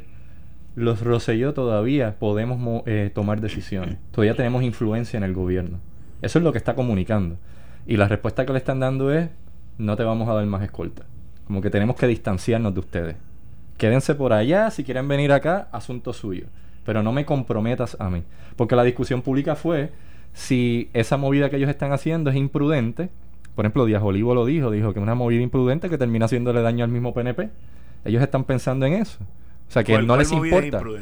La, la, movida de estar provocando que venga Beatriz Rosselló a Puerto Rico a ah, hacer un juego de relaciones públicas. No, solamente eso, con decir que van a correr. Exacto, y dar a entender que van a correr y todo, pues es imprudente. Que la misma licenciada lo dijo, un binomio electoral.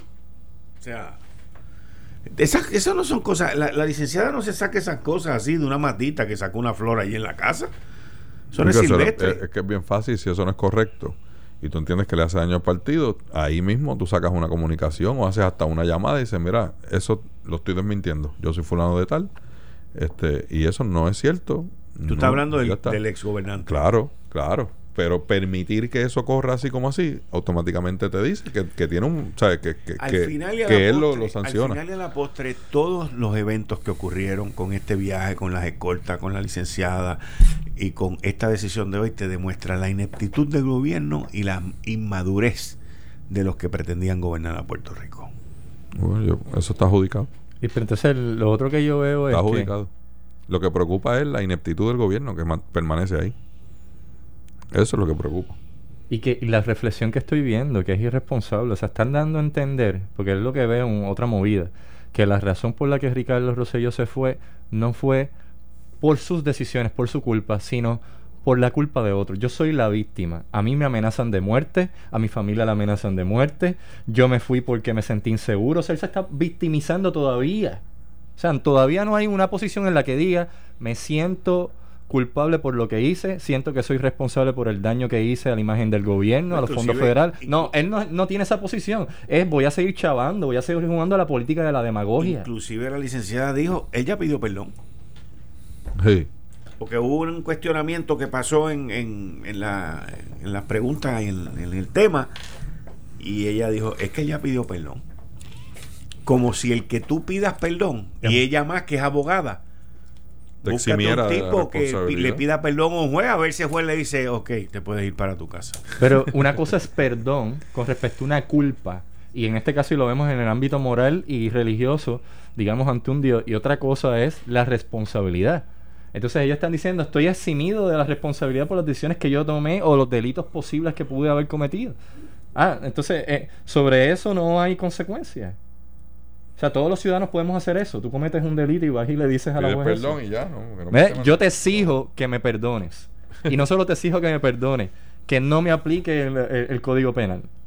Y que no me aplique, aplique la ética gubernamental. Y que no me aplique nada. Pero tenemos No un chave. país tan dividido y tan y tan dividido y un, y un partido nuevo progresista tan fanático que nadie se va a atrever a investigarlo y si los populares llegan al poder y hacen una investigación, entonces ya tienes la mitad del país en contra porque es una politiquería, porque es que es PNP. Pero tenemos un problema porque, tenemos mira, un tenemos problema Pedro, en ejecutar la justicia. Pedro Rosello, Sila, Aníbal Acevedo Vilá, Ricardo Rosello, Héctor Martínez, entre otros ejemplos, son casos en donde si nos vamos por tecnicismo, este es el argumento que nos tiran todos, ellos no fueron eh, hallados culpables de ningún delito, no fueron presos, por lo tanto, técnicamente eh, son inocentes, ¿no? hay presunción de inocencia. Eso es lo que te dicen. Pero uno tiene que hacer también un análisis ético-moral. Y hay que evaluar también aspectos de ética gubernamental. Queremos que estos sean los líderes. A Pedro Rosselló se le evaluó cuando intentó correr nuevamente contra, contra Vilá. Y parte de la discusión en ese momento es, ¿debería Pedro Rosselló correr nuevamente luego de toda la controversia de su administración? Está bien, tú no fuiste hallado culpable de ningún delito, pero convenía que fueras tú el candidato. A Acevedo Vilá lo mismo se le plantea, convenía que fueras, fueras a la reelección y que utilizaras el puesto de gobernador de no solo mantenerse en la gobernación, mantenerse en la presidencia del partido y correr para otra elección y que eso le ayudara a recaudar fondos para pagar sus abogados. O sea, que pensaron en ellos. Ricardo Rosselló igual, todo el tiempo pensó en él, no pensó en el interés de Puerto Rico.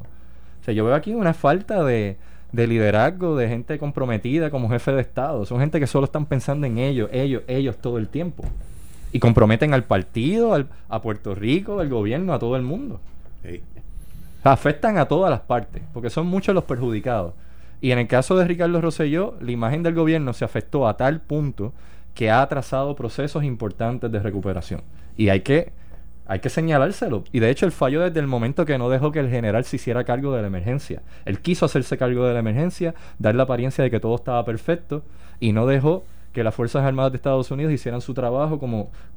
El gobierno federal pudo tener más protagonismo y si algo salía mal, Ricardo Rosselló podía desplazar en ese momento la responsabilidad y la culpa. Pero él decidió asumirla. Él decidió asumirla y hizo un pésimo trabajo. Y luego cuando salen todos estos casos, con lo del chat de Telegram y lo de Ricardo Gerandi y las grabaciones que salieron de Ricardo de Gerandi y el chat de, de WhatsApp y otras cosas que salieron en el cuatrenio, peor parado queda. O sea, él debería irse de aquí avergonzado y no volver. Pero no tiene vergüenza. No tiene vergüenza. La cara es de lechuga. No les importa. No sienten vergüenza. No hay noción de vergüenza, de moral, no, no la hay. Es, si es legal, se vale. Si no fui preso, si no me han hallado culpable de nada, por tecnicismo, se vale todo. Esa es la postura. También hay un riesgo ahí, ¿verdad? Porque este, a cualquiera le, le, le un rancho en este país. Sí. Y eso es dicho por, por, por la misma hoy gobernadora secretaria de Justicia. Bueno, Pero en el caso de Ricardo Rosillo sabemos que no es, o sea, los No, es, señalamientos es un asunto moral porque se enfrentó a la indignación de un país, claro. Pero De entonces todos se los sigue- sectores, se- incluyendo el de- PNP. De todos los sectores, cor- correcto. Pero se siguen burlando de la gente porque entonces ahora es porque como me amenazaron que me iban a matar a mí y a mi familia, pues yo me fui. ¿Sabes? Entonces, pues, eh, eh, eh, todo es una burla. Este, y entonces, pues, da pena como este, mucha gente sale a defenderlos también. Este, no, no hay manera de, de un país tan y tan dividido y tan fanatizado. Bueno, es un asunto de, de, política es un asunto del fanatismo de esa, de esa política, que no permite a la gente ver ni criticar nada de lo que este, son su, su partido, su grupo, su gente. No se puede criticar nada. Todo está bien, todo lo que hacen es bueno. Y ese fanatismo es el que realmente afecta. El, problema aquí no es el asunto de política. De política y política pública y política de gobierno y los, y los partidos son, no son más que una herramienta para tú llegar al poder y ejecutar una filosofía, así se supone que sea. Y que tú le presentas al país quiénes son tus candidatos que van a ejecutar este, esas promesas y a llevar a cabo, a gobernar con esa filosofía. Y eso no es lo que vemos aquí por el fanatismo que hay. Pero y de hecho la solución tampoco la solución tampoco es el juego. El argumento que traen, que para mí es una falacia, los partidos nuevos cuando dicen ni rojo ni azul. Pues sí, tú puedes tú puedes quitar el rojo y el azul. Yo soy uno que no estoy de acuerdo con el PNP ni el PPD, pero tampoco con el PIB ni con el Movimiento de Historia Ciudadana. yo prefiero que se cree un partido republicano, pero vamos. Decir ni rojo ni azul pero pónganos a nosotros, como nosotros somos diferentes, representamos algo diferente, somos incorruptibles. Es una falacia. Ustedes también son, se pueden corromper. A final de cuentas, dime cómo tú lo vas a hacer diferente. Y eso es lo que le falla al PIB. Que el PIB se identifica ahora mismo con Nicolás Maduro, con Raúl Castro, yo si tú te con Daniel Ortega. Si tú te identificas con esa gente, no me vengas a hablar a mí de anticorrupción. En los países donde la corrupción es la, la orden del día. No me vengas con eso, en tiranía. Y en el caso de, de Movimiento Victoria Ciudadana, que ahora mismo están tan ambiguos que le ganan a Wanda Vázquez. Porque el Movimiento Victoria Ciudadana tiene y que un estadista, estadoísta para el puesto de comisionado residente. Un independentista que viene de la familia del Partido Popular en Alessandra Lúgaro para candidata a gobernadora. Tiene gente que es socialista internacionalista como Bernabé, que dice que él no se mete en el asunto del estatus porque el énfasis ahora de ellos es socialismo internacional, por lo tanto, ellos no le importa si Puerto Rico es independiente o un estado de Estados Unidos después de adelantar el socialismo. Y así tú tienes ahí un montón de gente y tú dices, ¿pero qué son ustedes? Porque ustedes son de centro, de izquierda, de derecha. Son estadistas, independentistas y autonomistas. O sea, ¿qué es eso? Eso no tiene definición. Son de todo. Entonces, queriendo ser de todo, tú no sabes con lo que te vas a encontrar. Me estás prometiendo todo y no me estás prometiendo nada. Así que, ¿cómo lo va a hacer diferente el movimiento Victoria Ciudadana con respecto al PNP y el PPD? Pueden ser peores. Y más si tú, si tu afinidad en el caso de algunos de esos líderes son gente como Raúl Castro o como Daniel eh, Ortega. Si tú te identificas con ese tipo de gente, no me vengas a hablar a mí de la corrupción de Ricardo Rosselló, de Pedro Rosselló, de Aníbal Acedo Vilá. Eso sería una doble vara al extremo. Bueno, eh, la pregunta de todo esto es, bueno, vamos, vamos a entrar con ese tema en breve cuando regresemos. Eh, estás escuchando el podcast de Noti1. Análisis 630 con Enrique Quique Cruz. Que tire, que tire, que tire, que tire, que tire, que tire, que tire. Así que para adelante. Mira, ahora que Dani dice esto, les voy a decir algo, ahorita se lo iba a decir. Usted está escuchando Análisis 630. Yo soy Enrique Quique Cruz. Estoy aquí con el gabinete de los viernes. Anoche eh, fui a ver el concierto de Daddy Yankee con mis hijos y unos amigos. Y, y fui. Daddy Yankee. Yo tuve la oportunidad hace. Creo que más de ocho años de entrevistar a Daddy Yankee aquí en esta emisora. En una actividad que hubo en el centro de convenciones. Pero antes de eso, yo nunca he seguido ese género de música. Eh, lo escucho porque uno tiene hijos que lo escuchan y tú pues a través de la música puedes llegar a tus hijos. Eh, me sorprendió mucho cuando ayer uno de mis amigos que estaba en otro lugar allí me dijo que Daddy Yankee llevaba 30 años en esto. Y yo me quedé en shock. ¿Es de los primeros? Sí. Daddy está picando para los 50, ¿sabes? No sabía. Él estaba en playero, en la, playero, con playero. y, y entonces pues cuando Daddy Yankee anunció que iba a hacer este concierto y que la gente se estaba quejando por los boletos, yo tiré un tweet que lo tengo ahí todavía. Le dije, mira, brother, tírate ahí siete conciertos para que tú veas cómo nadie se va a quejar de que no hay ticket. Y efectivamente vendió 10 conciertos.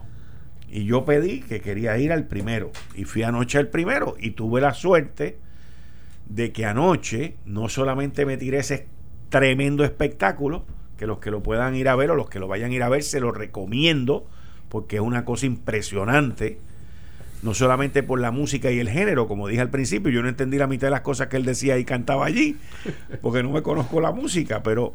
Fue mucho old school también. Pero me, me gustó y me lo disfruté. Para empezar, el concierto duró tres horas.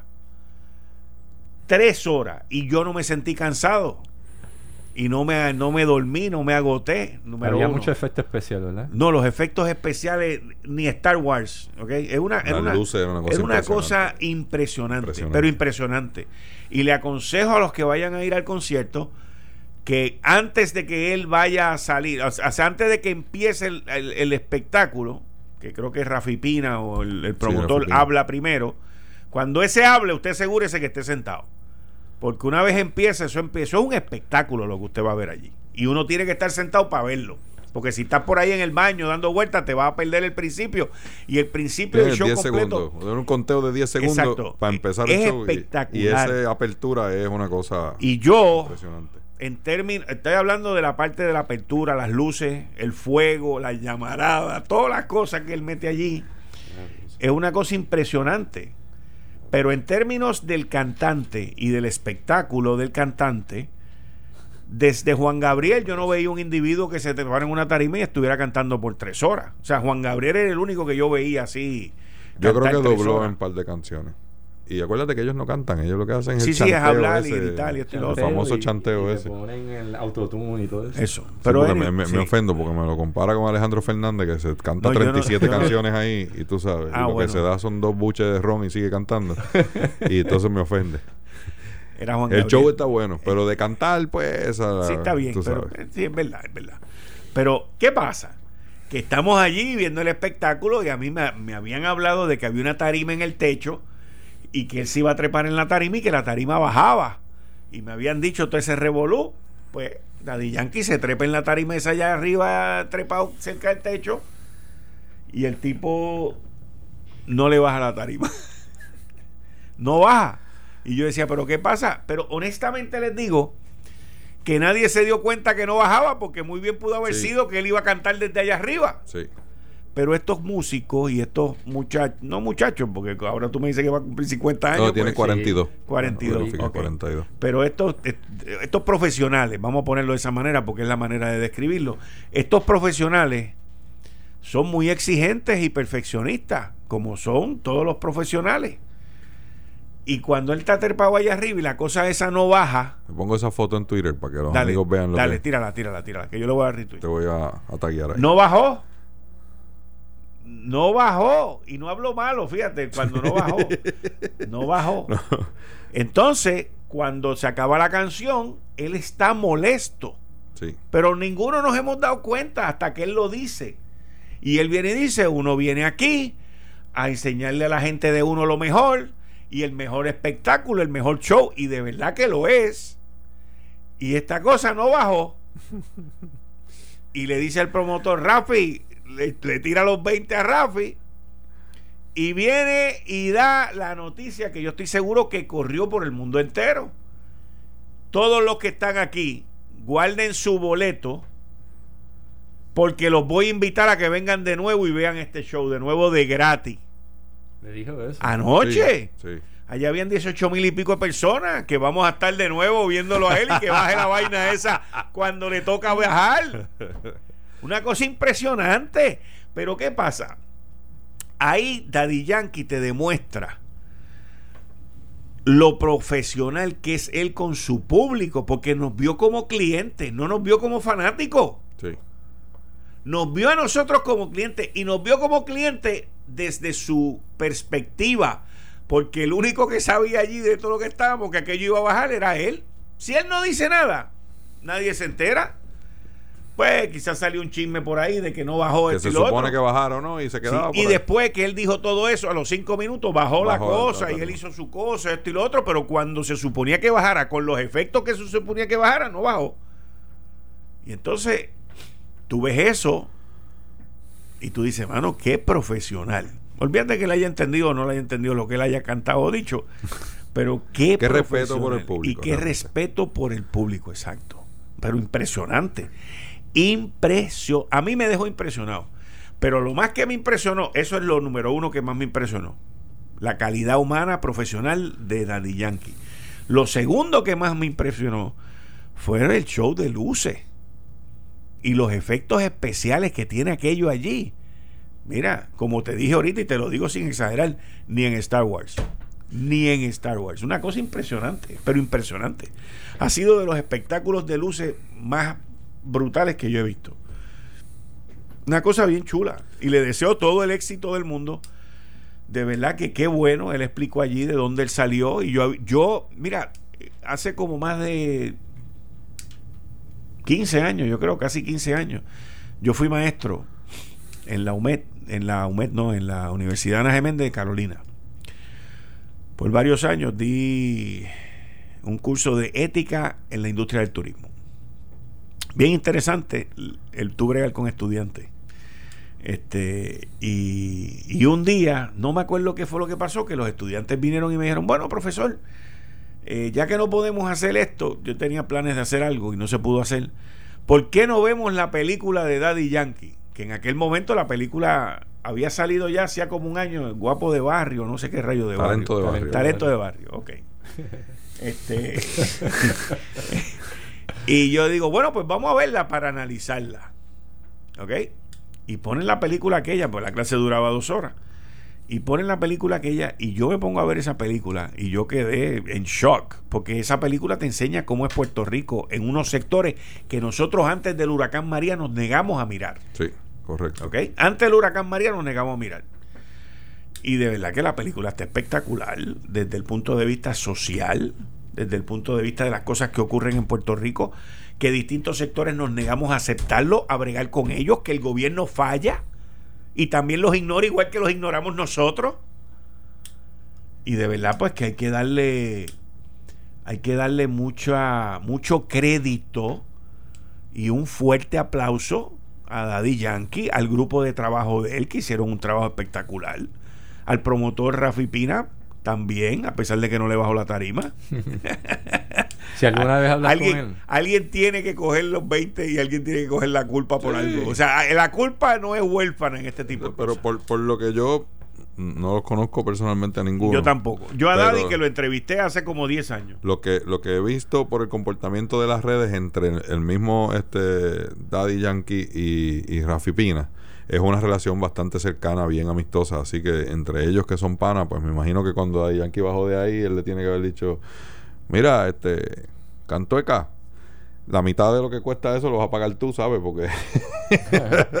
Oye, Pero tienen un- una relación bastante cercana, así que no me. Quique, cuando no le entrevistaste, le preguntaste cómo fue el proceso cuando le hicieron acercamiento para que endosara a, a John McCain, el candidato republicano a la presidencia de Estados Unidos, cuando corrió contra Barack Obama, el primero Sí. que corrió contra Obama. En primaria lo Daddy endosó. Yankee sí endosó a McCain en tarima, en Estados Unidos. Y en ese momento Daddy Yankee estaba pegado también. Me llamó la atención porque Sí. no sabía que él se identificaba con los republicanos. He visto una que otra entrevista de él y he visto que es moderado.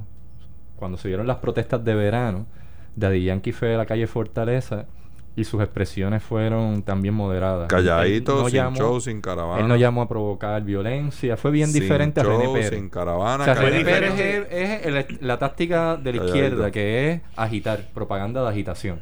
Pero Daddy Yankee fue armonioso. Él denunció lo que entendía que estaba mal, pero no agitó a, a nadie, ni incitó a la violencia, ni a cometer delitos. Entonces me parece, me parece que es moderado.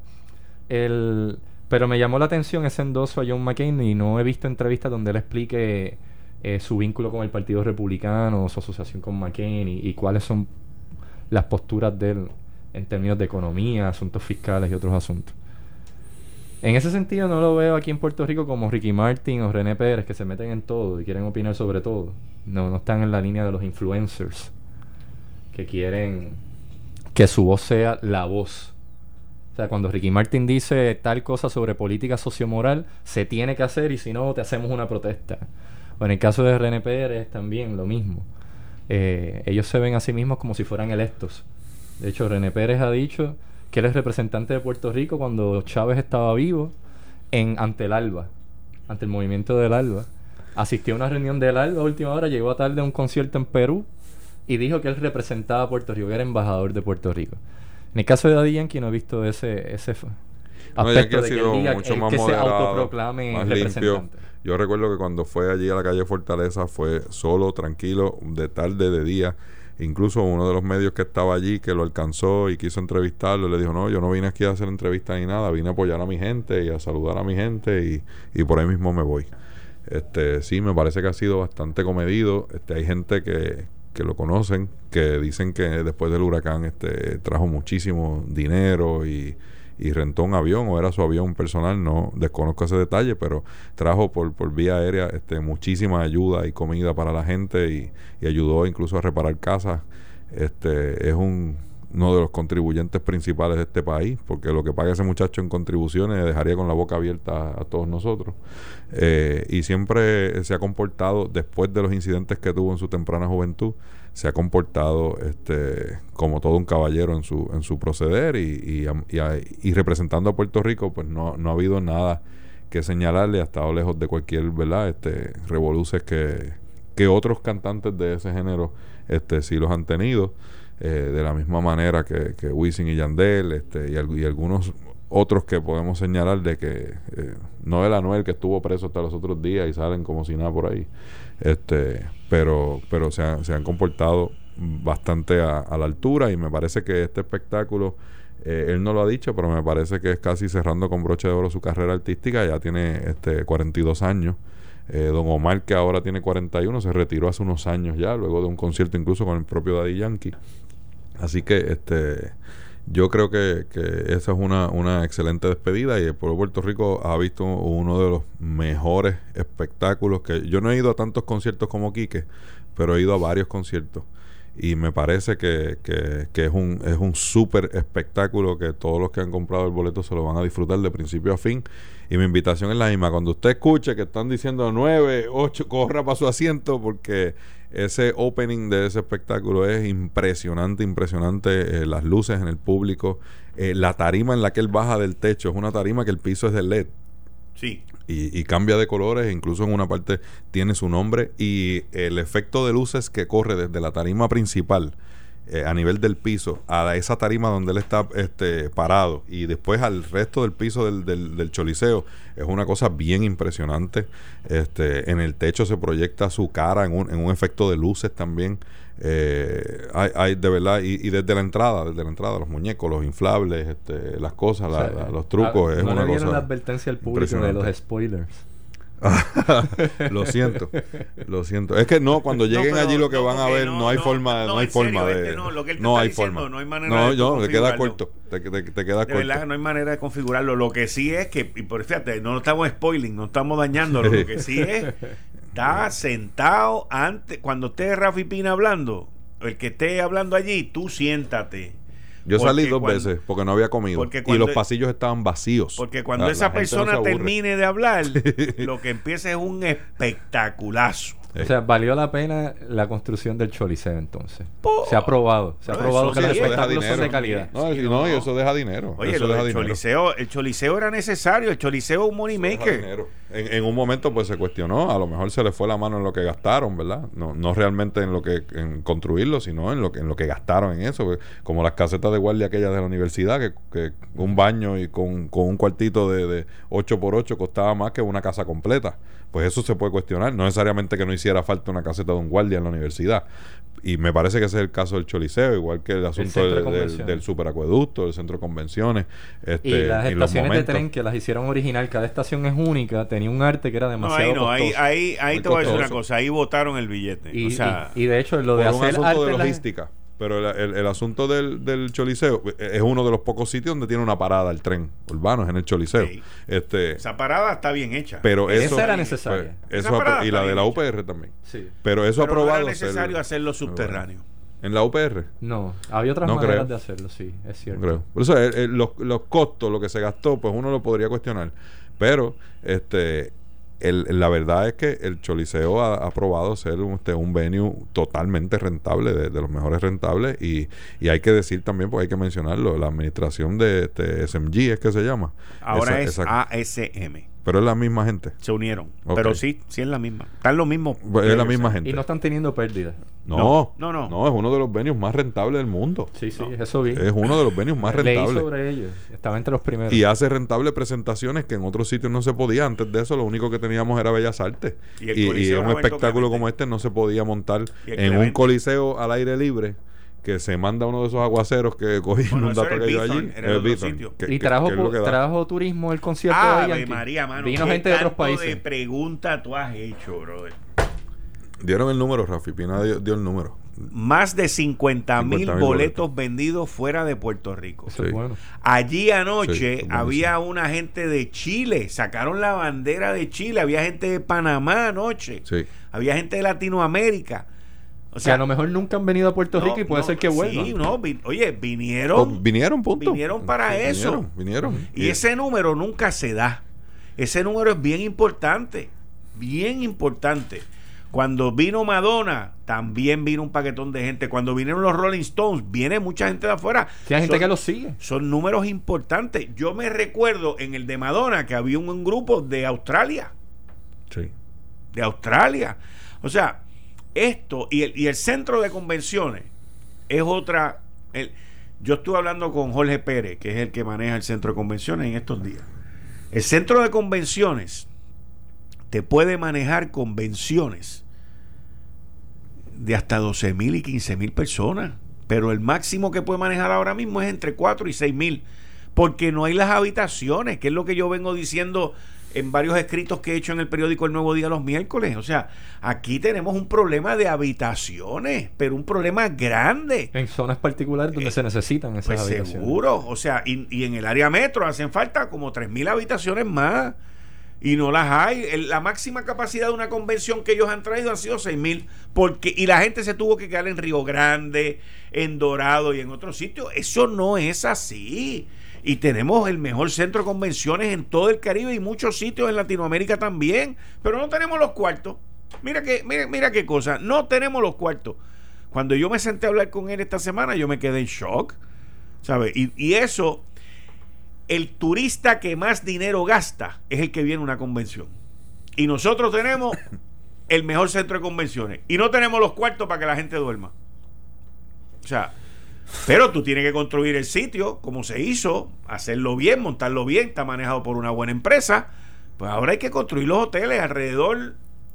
El grupo Prisa ha construido tres hoteles que son, van a terminar siendo casi 500 habitaciones. El Sheraton tiene 500, tiene 1000. Pues te faltan 2000 más o 3000 más en ese, en ese círculo ahí. O sea, eh, no- nosotros nos quedamos cortos en lo básico. Ese es el problema. ¿Y cómo es que Puerto Rico llegó a ser considerado y hizo la campaña para Olimpiadas 2004 y no se han atendido cosas tan básicas como transporte y, y habitaciones? Por- pues no, perdóname, sí se atendió lo de transporte porque de esa campaña del 2004 Fue que vino el tren. fue que vino el tren, vino el choliseo, vino el centro de convenciones, de ese sueño. Porque ese Pero se, tra- se trabajó mal la administración de los recursos para transporte porque mira, ahora mismo la guagua de la AMA no trabaja los domingos. Ah, no, es un desastre. y eso quiebra, claro, por No, falta de liquidez. desastre, y el tren ahora tiene casi todas las máquinas dañadas. No, Cuando no, tú eso, vas a- eso es otro desastre. Volvemos a lo mismo. Volvemos a lo mismo. Eso es otro desastre. O O hasta sea, las vallas de seguridad están Sí, dañadas. también. Las Oh. vallas para entrar, para salir, para echar No, dinero no, no, y no, no. tiene ATH tampoco ahora. no, no, no, no, no, no. ¿Cómo tú vas a usar eso? Dime. ¿Cómo lo vas a usar? Pero es que eso es lo que hemos Si no tienes cómo pagar, no Pero tienes esas cómo son pagar. todas las áreas del gobierno. Exacto. Esos son las carreteras, esos son los semáforos, esos son los postes de alumbrado. O sea, e- e- ese ha sido el gobierno. Por eso es que a mí me empantalona, que, que- perdone la digresión, pero me empantalona cuando la gente le quiere atribuir a Wanda Vázquez tremendos logros y seguimos en el país igual de, de, de fastidiado que teníamos antes. Pero lo que Kike está diciendo es que si, si, si tuviéramos la capacidad, es decir, que tuviéramos más habitaciones en, en, en el área de centro de convenciones, se atraerían más fondos, más liquidez a Puerto Rico. Pero entonces nos estamos limitando por no tener la infraestructura adecuada o no administrar bien los recursos que tenemos. Por no tener la, por, por no tener la infraestructura adecuada de hoteles, de room nights. De room nights. Entonces, tú no me puedes venir a decir a mí, Ah, pues que vengan en Airbnb. No, es que los pasajeros, los, clientes de, de, convenciones no vienen en Airbnb. eso es otro tipo de turismo. Eso es otro tipo de turismo y ese está creciendo y está todo chulísimo y fantástico. Fine, eso síguelo ahí. Pero hace falta la estructura para, para el centro de convenciones que tenemos. Ese centro de convenciones costó casi 500 millones de dólares. Casi, y todavía se deben bonos de esa vaina. Sí. Y se pagan. O sea, pero, pero, oye, tenemos que usarlo. Eso no se hizo para el concurso de los beauty parlor, con todo respeto para los beautician, o para los juegos de voleibol que hacen ahí de las escuelas de los Estados Unidos. Eso no está hecho para eso. Eso está hecho para que venga gente a gastar 200 billetes en la noche. Y nosotros lo tenemos para el, para el torneo de las canicas. Y que tú puedes traer profesionales de todo el mundo, de clase media alta, que gastan. Que no solamente gastan, sino que al venir les gusta, a los que les gusta, después vienen fuera de la convención. Porque esa es parte de la idea. De hecho, cuando la gente hace turismo, se enamora de los sitios que va si le gusta, si la pasa bien. Y vuelven, eso es cierto. En todas esas convenciones pasa eso. En todas esas convenciones pasa. Tú vas en la convención, coges un taste, y pero como estabas trabajando no puedes dar la vuelta y regresa. Y regresa. T-Mobile te trae 5G, así como lo escuchas, la red 5G de T-Mobile ya está aquí. T-Mobile es la primera y la única red 5G en áreas de todos los pueblos de Puerto Rico, convirtiéndose en uno de los primeros lugares en el mundo entero con esta tecnología. Con 3.200 millas de cobertura en la isla, prepárate para hacer mucho más de todo eso que te gusta. Busca hoy el Samsung Galaxy Note 10 Plus 5G para que lo disfrutes como debe ser en la primera y única red 5G en Puerto Rico. T-Mobile puso a Puerto Rico primero y no van a parar. Visita las tiendas o busca más información en www.tmobilepr.com. 5G requiere equipo con capacidad, cobertura no disponible en ciertas áreas. Algunos usos pueden requerir ciertos planes o funciones. Vertimóvil.com. 5G está en desarrollo. No todos los equipos y señales son compatibles. Verifica las especificaciones del equipo. Dani, muchas gracias. Luis, muchas gracias. Nos vemos el viernes que viene. Yo por mi parte me retiro y regreso. Mira, Zoé va para allá a ver la Royal Caribbean. Está practicando a ver si se tira para comisionada o no. Está buena esa. Cuando venga Wandita, a ver si ella es la partner. Porque Jennifer ya te dijo que ella está más con Pedro. Zoé hoy quería ser comisionada residente. Así que aquí tiene su oportunidad. No podemos cerrar sin eso. Hoy es viernes, pero no se nos puede ir esa. O sea que la mandaron para allá de Jennifer está amarrada con Pedro. Ella está en esa delegación y ahora está practicando. Tú sabes cómo es la cosa de aquí para allá y de allá para acá. Vamos a ver. Saludos a Trudy que le contó los lipsticks a, a Zoe que se llevó para allá. Gracias, Dani. Gracias, Luis. Yo regreso el lunes en Análisis 630 después de ese dinamitazo que Dani acaba de tirar aquí ahora con otra candidata más en las elecciones del 2020, la primaria. Esto fue el, podcast de Notiuno. Análisis 630 con Enrique Quique Cruz. Dale play a tu podcast favorito a través de Apple Podcasts, Spotify, Google Podcasts, Stitcher y notiuno.com.